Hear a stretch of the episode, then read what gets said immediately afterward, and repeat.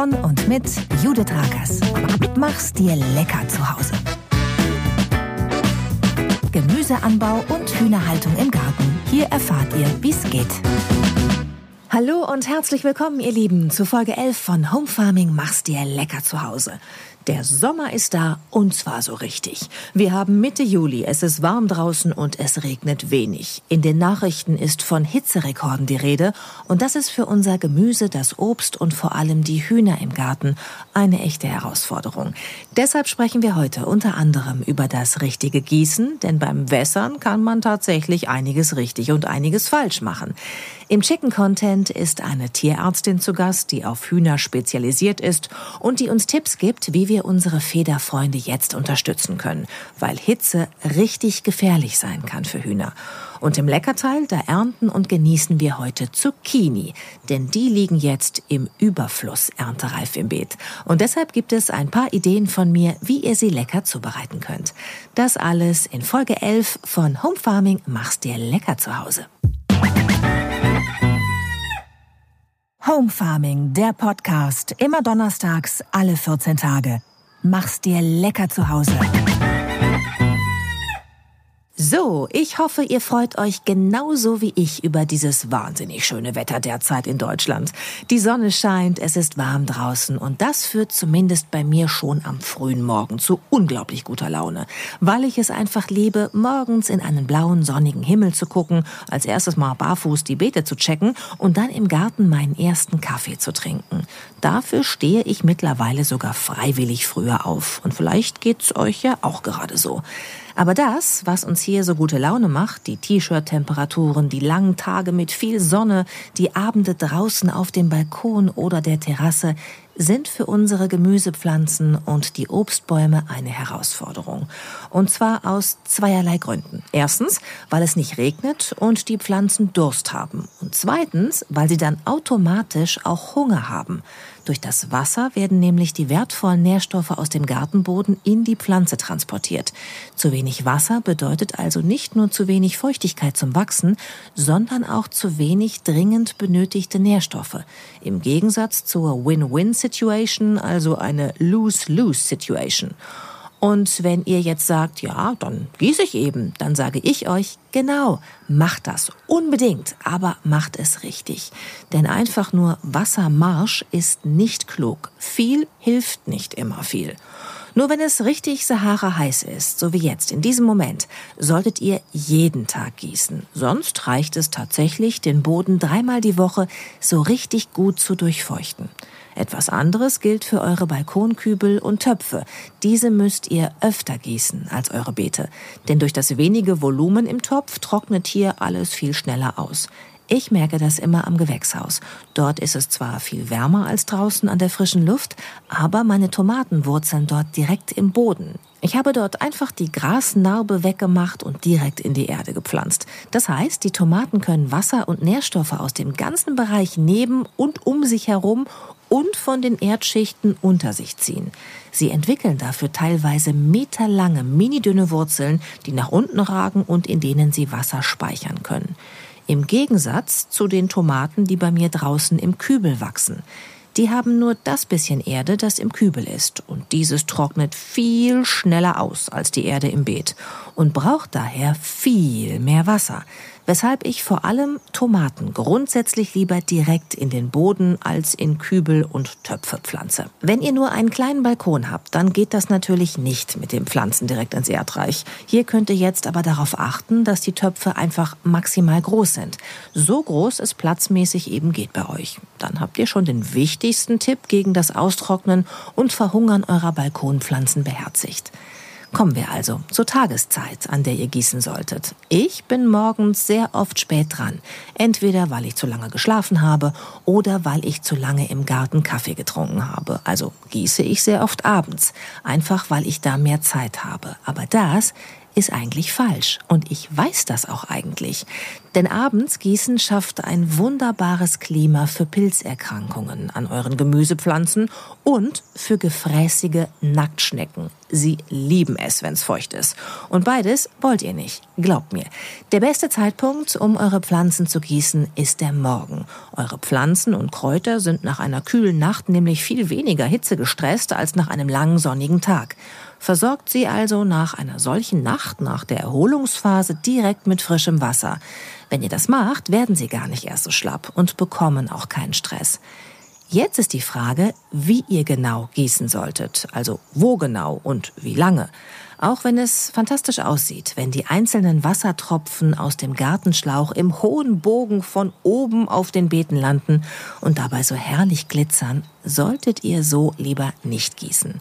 Denn wenn es so richtig warm ist, wie es in den letzten Tagen war, dann kann es sein, dass die Tropfen gar nicht richtig im Boden ankommen, weil sie einfach unglaublich schnell verdunsten. Das bringt den Pflanzen dann wenig und außerdem habt ihr wertvolles Wasser verschwendet. Zudem können die Blätter durch die feuchten Tröpfchen Sonnenbrand bekommen. Das Wasser kann nämlich wie ein Brennglas wirken. Die beste Sonnencreme für eure Pflanzen ist also, die Blätter und Früchte nicht mit zu begießen. In der Mittagshitze, wenn die Sonne so richtig hoch steht, einfach einen Rasensprenger über das Gemüsebeet zu stellen, ist also keine gute Idee. Ihr solltet stattdessen direkt am Stiel der Pflanzen gießen, in Bodennähe, sodass die Erde, in der die Pflanze wurzelt, nass wird und nicht nur die großen Mangold- und Zucchiniblätter benetzt werden, die die Erde mittlerweile fast ganz bedecken in eurem Beet. So groß sind die Pflanzen nämlich jetzt schon. Wichtig ist, dass ihr auch den Bereich um die Pflanzen herum in Bodennähe mitgießt. Ein kleiner nasser Fleck von 10 Zentimetern Durchmessern um den Stiel herum reicht nicht. Denkt an die Videos, die ich euch auf Instagram gezeigt habe, als wir im März gemeinsam die Tomatenpflanzen vorgezogen haben. Selbst die Mini-Pflänzchen hatten da schon den ganzen Topf durchwurzelt. Übertragt das jetzt mal auf eine ausgewachsene Pflanze und ihr könnt euch vorstellen, dass die Wurzeln nicht nur in 10 Zentimetern um den Stiel der Pflanze herum zu finden sind, sondern dass sie sich unterirdisch weit ausgebreitet haben und ihr der Pflanze deshalb auf der gesamten Fläche zu essen und zu trinken geben solltet. Ich mache es immer so, dass ich zähle bis 10 im Sekundenrhythmus. So viel Wasser bekommt eine ausgewachsene Pflanze von mir direkt am Stiel und dann gieße ich den weiteren Radius um die Pflanze herum und zähle nochmal bis 20. Achtet darauf, dass der Wasserstrahl nicht zu hart ist, wenn ihr gießt. Wenn ihr neu eingesät habt, würde ja sowieso die ganze Saat wegschwimmen. Darüber haben wir hier im Podcast schon gesprochen. Aber ein Brausenaufsatz ist auch bei erwachsenen Pflanzen besser als ein harter, dünner Strahl, der ganze Krater in die Erde reißt. Die Erde soll durchfeuchtet werden, aber nicht weggeschwemmt werden. Das ist eine wichtige Faustregel. Wenn ihr einen Schlauch nehmt, also nicht auf volle Pulle stellen. Und einen Tipp zur Temperatur des Gießwassers möchte ich euch auch noch geben. Am allerbekömmlichsten ist es, wenn eure Pflanzen kein kaltes Wasser direkt aus der Leitung bekommen. Vor allem kleine Pflanzen und Youngsters können da sehr empfindlich sein und vom Hitzestress dann direkt in den Kälteschock verfallen. Nehmt stattdessen lieber lauwarmes Wasser, also etwas abgestandenes Wasser. Ihr könntet zum Beispiel in eine kleine Flotte von Gießkannen investieren. Drei große wären für den Anfang schon toll, wenn ihr mehrere Beete habt. Die füllt ihr mit Wasser, lasst sie tagsüber in der Sonne stehen und nehmt sie dann am nächsten Morgen zum Gießen. Eine Wohltat für euer Obst und Gemüse, da sich dann niemand erschreckt. Oder ihr schafft euch eine Regentonne an, in die ihr das Wasser vom Gartenhausdach hineinleitet oder das Wasser aus den Dachrinnen eures Hauses. Ihr könnt auch einfach eine Tonne ohne Deckel auf den Balkon stellen und vollregnen lassen. All das ist auf jeden Fall günstiger als Wasser aus der Leitung, denn die Wassergebühren sollte man nicht unterschätzen. Nicht, dass ihr da unangenehme Überraschungen erlebt, wenn am Ende eures ersten Selbstversorgersommers die Wasserrechnung kommt. Regenwasser gibt's umsonst und außerdem ist es für die Pflanzen auch noch bekömmlicher, weil Regenwasser weniger Kalk hat als das aus der Leitung. Ich wiederhole das noch mal kurz. Gießen am Morgen, am besten mit abgestandenem Regenwasser rund um den Pflanzenstiel und direkt am Boden. Und solltet ihr mal einen Tag nicht zu Hause sein, wenn das Thermometer über 30 Grad anzeigt, keine Panik. Wenn ihr beachtet, dass ihr die Erde beim Gießen wirklich ordentlich durchfeuchtet, dann müsst ihr nicht jeden Tag gießen. Lieber einmal ordentlich wässern, als ständig nur ein wenig Wasser draufplempern. Macht einfach mal den Test. Gießt ordentlich, also so, wie ihr glaubt, dass es ordentlich und richtig ist, und steckt dann eine halbe Stunde später den Finger ein paar Zentimeter in die Erde. Wenn ihr da schon auf trockene Erde stoßt, habt ihr nicht lange genug gewässert.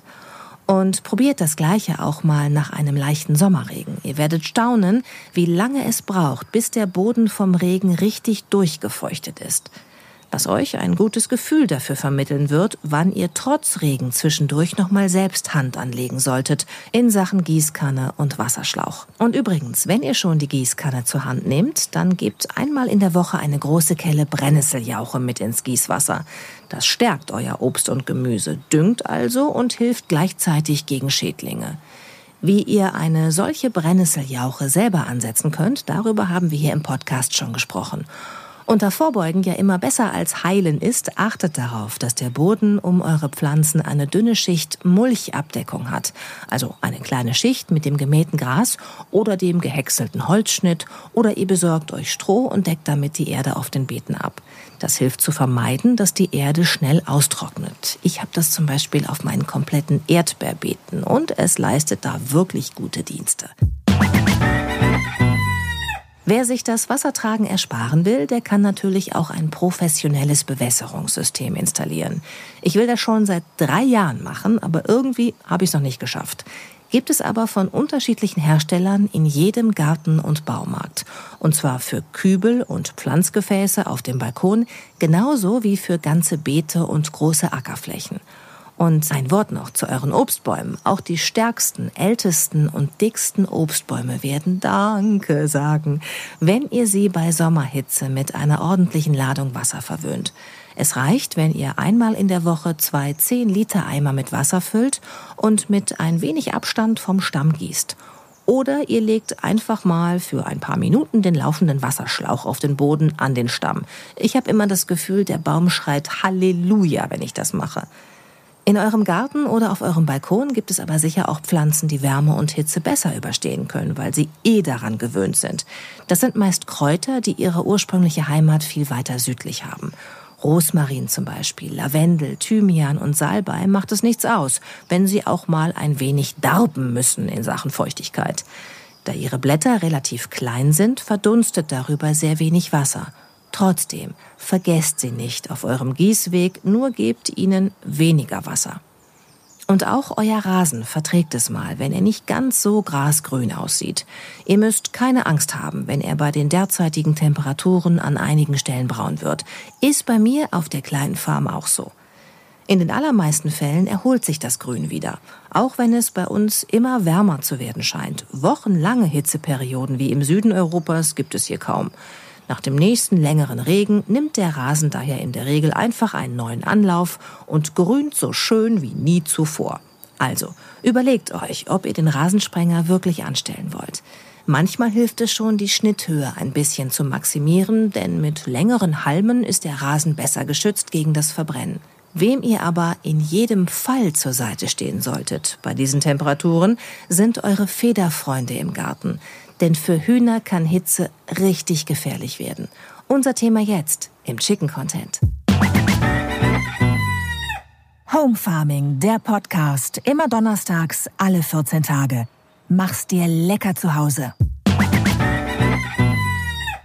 Temperaturen über 30 Grad, Sonne von morgens bis in den späten Abend. Der Sommer ist da und er hat auch den Hühnerstall erreicht.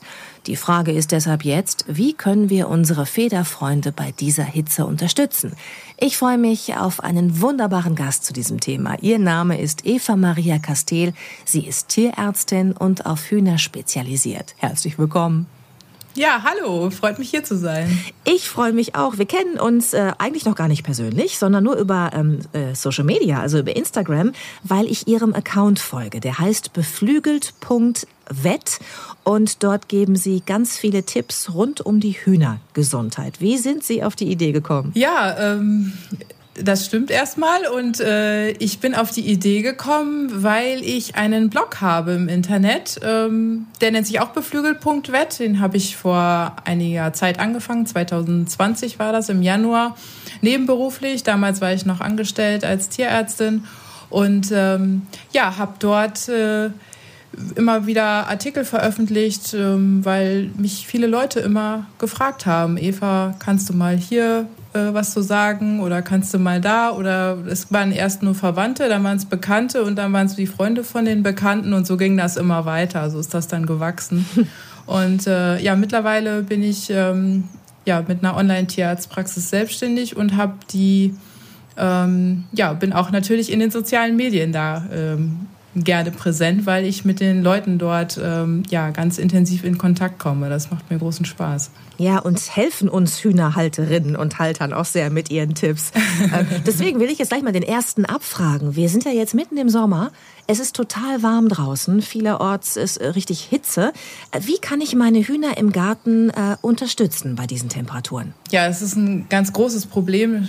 Kommen die allermeisten Fragen im Moment dazu. Und es ist so, also dass Hühner nicht schwitzen können und die haben keine Schweißdrüsen, so wie wir und ähm, haben nur die Möglichkeit, über die erhöhte Atmung ähm, wärmelos zu werden. Zum Beispiel halt über dieses Hecheln. Und da ist es dann so, dass die da über Verdunstungskälte eben Wärme abgeben können.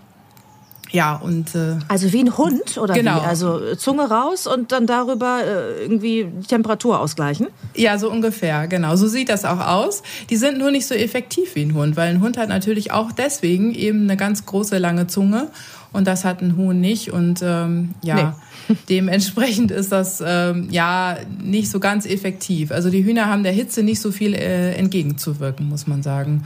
Und da kann man ähm, natürlich durch mehrmals täglich frisches Wasser ähm, naja, entgegenwirken. Aber wichtig ist eben auch, dass man halt ähm, verschiedene Tränkemöglichkeiten bereitstellt, weil ein Huhn eben nicht. Oh, warum das denn?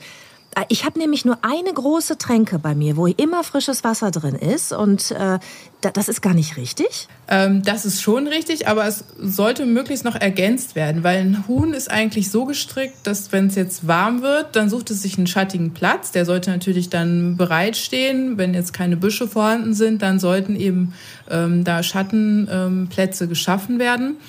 Aber es bleibt dann eben halt auch gerne dort in dem Bereich sitzen. Mhm. Und es, man muss sich das nicht so vorstellen, dass eine Henne aufsteht und denkt so, boah, ich habe jetzt Durst, ich gehe jetzt mal rein und trink was und dass sie das halt mehrmals am Tag macht. Das passiert vielleicht mal, aber nicht eben häufig, sondern die bleibt ähm, oft zu lange sitzen, so dass sie insgesamt, kann man sagen, meistens zu wenig Wasser aufnehmen. Deswegen sollte man dort schon ähm, möglichst wildvogelsicher eben ähm, mehrere Tränken bereitstellen oder Tränkemöglichkeiten. Ah, okay. Und Schattenplätze sind wahrscheinlich wichtig, oder? Jetzt habe ich viele Bäume und Büsche in meinem Gehege, aber das hat ja gar nicht jeder. Nee, genau. Ja, das ist halt eben auch wichtig. Also ich ähm, erlebe das relativ häufig eigentlich, dass man halt einen Hühnerstall hat und ähm, dann eben oft auch in, in Neu Neubaugebieten, dass dann irgendwie gar nichts drumherum ist. Und die haben dann schon einen großen Auslauf und manchmal auch einen sehr, sehr großen Auslauf, aber es gibt eben keinen Schatten. Und dann ist das natürlich für die Tiere schwer. Also äh, dann leiden die sehr, weil das kennt man ja von einem selber, wenn man bei 35 Grad die ganze Zeit in der Sonne steht, ist das natürlich super unangenehm und ähm, führt dann halt auch zu Kreislaufschwächen. Das ist beim Huhn eigentlich genauso. Die können, also was man einfach machen kann, ist halt den Stall äh, ein bisschen höher setzen. Dann hat man unterm Stall ähm, schon Schatten, können die da immer schön drunter gehen. Ähm, weil natürlich auch so, so ein bepflanzter Auslauf, der ist ja auch nicht mal schnell in einem Jahr ähm, da geschaffen. Oder Vor man baut weil die halt immer alles wegkratzen, was man da neu pflanzt. Ne? Eben. Das ist auch schon eine Kunst, das hinzukriegen. Eben. Und, aber unterm Stall, wenn man die Möglichkeit hat, äh, da kann man halt den Stall ein bisschen höher setzen. Das ist immer ganz gut. Oder man macht halt so kleine Abdächer oder ähm, ja, so Schattenplätze eben. Ja. Mhm. Kann so ein Huhn an, an Hitze sterben im schlimmsten Fall, wenn man das alles nicht beherzigt?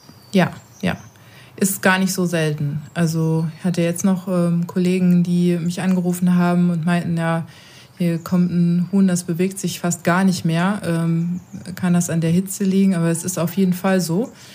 Also die, ähm, die können wirklich überhitzen. Die Spanne ist nicht so ganz groß. Ein Huhn hat ja eine Körpertemperatur von ähm, ja, um die 41 Grad. 41,5 oh. ist auch noch alles normal. Also, es und, fiebert ähm, die ganze Zeit.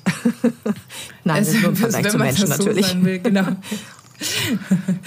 genau, aber das ist dann schon so, dass äh, ja, der, der Abstand äh, nicht so groß ist ähm, zur ähm, Überhitzung. Das heißt, also man muss sich vorstellen, Proteine auch im Körper denaturieren ab einer Temperatur von 43 Grad. Und ähm, das da, also wir müssen uns schon deutlich mehr erhitzen ähm, wie so ein Huhn. Also die brauchen nicht so viel. Und deswegen sind die auch deutlich empfindlicher halt. Und wenn solche, solche Denaturierungen äh, stattfinden, dann ist eigentlich, kommt jede Hilfe zu spät. Dann, dann gibt es wirklich auch bleibende Schäden dann. Ähm, und äh, dann sterben die halt auch schnell dran. Und Kreislaufschwäche kommt dazu ähm, die dann eben äh, ja die ganz apathisch werden lassen, so dass die sich überhaupt gar nicht mehr irgendwo wegbewegen dann aus, aus von solchen warmen Plätzen zum Beispiel. Okay.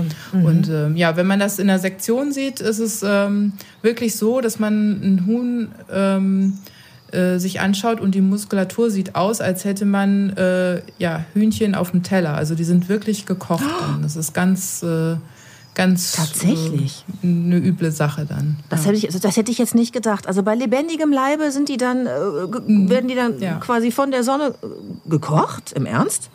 Ja. Ja, die, die, ähm, die Reaktion ist natürlich die gleiche letztendlich, ne? wenn man das jetzt mal so, also beim, Ko beim Kochen ist es ja auch so, dass eben die, die Proteine erhitzt werden und denaturieren dann. Und dann äh, werden, wird das Hühnchen ja so weiß in seiner Struktur oder die Muskulatur wird dann eben so weiß und das passiert dann auch ähm, letztendlich, wenn zu viel Hitze im Organismus ist. Also Ach Gottchen. Das Prinzip ist okay. das gleiche halt, genau. Deswegen ist das eigentlich super wichtig, dass man da immer ein Auge drauf hat, wenn es heiß wird. Ja. Und, ja.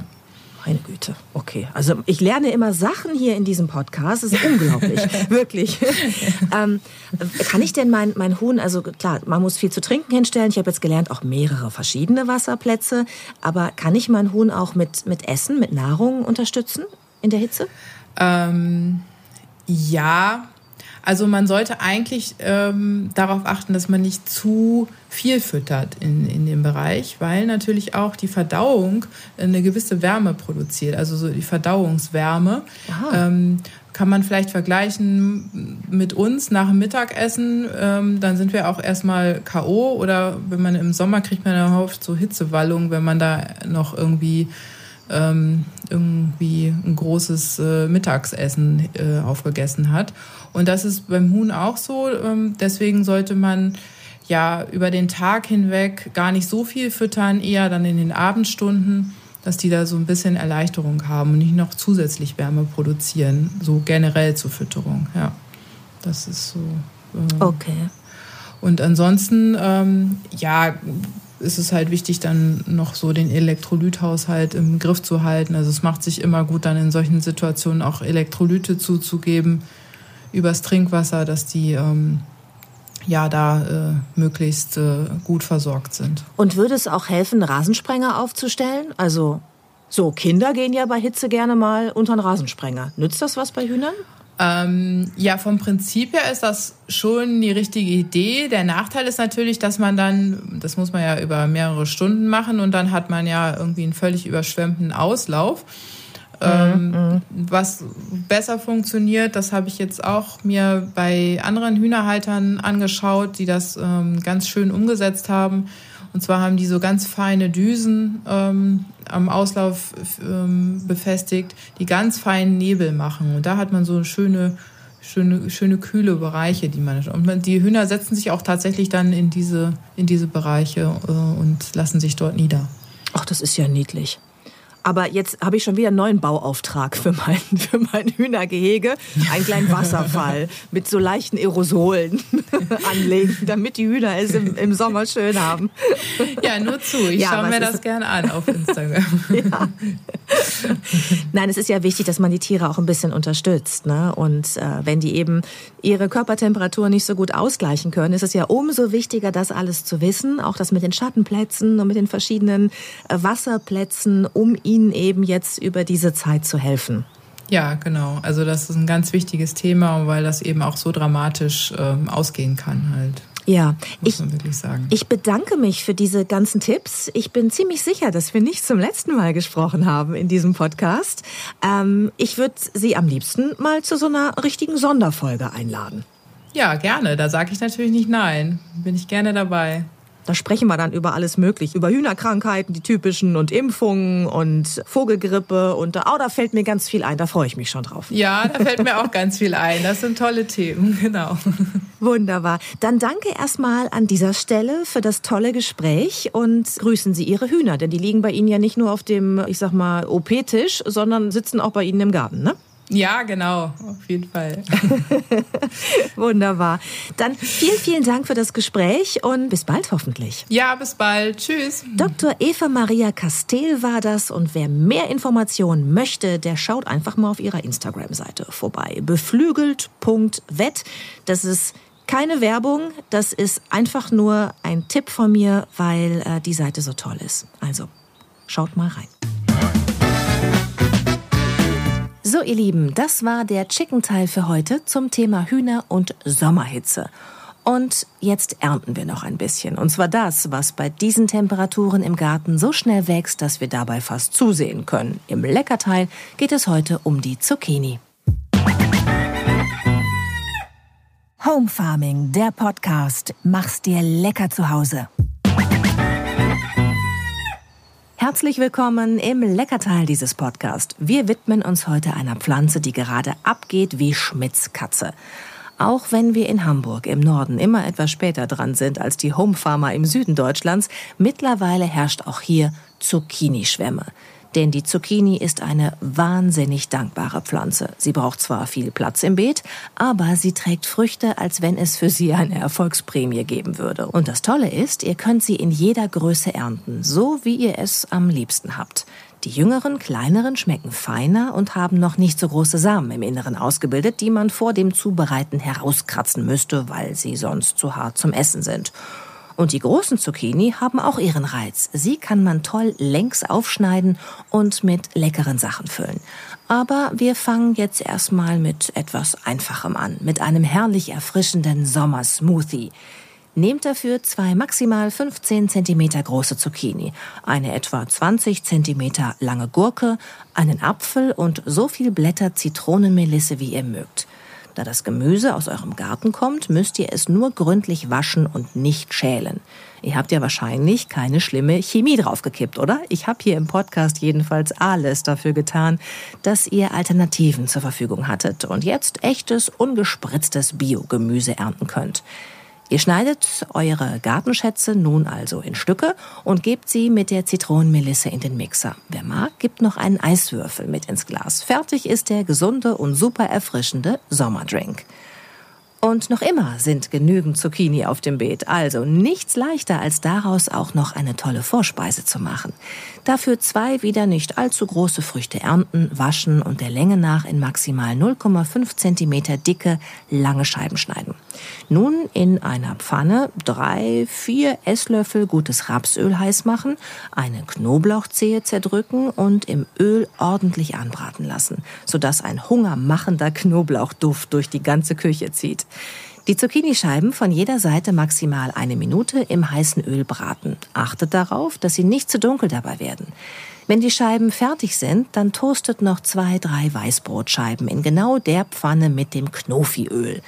Jetzt legt ihr die gerösteten Zucchinischeiben auf euer Weißbrot, gebt noch Salz und Pfeffer hinzu und genießt. Es müssen ja nicht immer Bruschetta mit Tomatenstückchen sein. Und jetzt? Immer noch Zucchini da? Dann auf und eine leckere Suppe gemacht. Dafür wieder nicht allzu lange Zucchini nehmen, eine Schalotte oder kleine Zwiebel, eine Kartoffel, einen Apfel, ein Bund frische Blattpetersilie, einen Viertelliter Gemüsefond, gutes Rapsöl und Salz. Als erstes häutet ihr die Schalotte und schneidet sie in kleine Würfelchen. Dann Kartoffel und Apfel schälen, den Apfel entkernen und alles in etwa ein Zentimeter große Würfel schneiden die Blattpetersilie waschen und samt Stielen grob zerkleinern, Zucchini waschen und in Würfel schneiden. In einem Topf das Öl erhitzen, Schalotte eine Minute anschwitzen lassen, dann Zucchini hinzugeben, eine weitere Minute leicht anbraten und mit dem Gemüsefond auffüllen. Jetzt die Kartoffel hinzugeben. Diese sorgt mit ihrer Stärke für eine leichte Bindung der Suppe. Zehn Minuten leicht kochen lassen, den Topf vom Herd nehmen und mit dem Stabmixer glatt pürieren. Das heißt einfach, dass keine Stückchen mehr in der Suppe sein sollen. In tiefe Teller füllen, mit Blattpetersilie dekorieren und jeweils so viele Apfelstückchen wie gewünscht dazulegen. Das hört sich gut an, oder? Wenn ihr jetzt nicht mitgemacht habt beim Zucchini-Pflanzen hier im Podcast, dann bereut ihr das vielleicht. Aber das Schöne am Home Farming ist, ihr bekommt jedes Jahr eine neue Chance. Ich freue mich jedenfalls, dass ich euch mit diesem Podcast beim Home Farming begleiten darf. Schreibt mir gerne, wie ihr die Folge gefunden habt. Gebt mir eine Bewertung auf eurer Streaming-Plattform und schaltet beim nächsten Mal gerne wieder ein, denn ihr wisst ja, diesen Podcast mache ich für euch. Kostenlos. Vor allem aber wünsche ich euch jetzt viel Spaß im Garten, macht's euch schön bei diesen sommerlichen Temperaturen, achtet auf eure Hühner und macht's euch lecker zu Hause. Bis bald, eure Judith. Home Farming, der Podcast, immer donnerstags, alle 14 Tage. Mach's dir lecker zu Hause.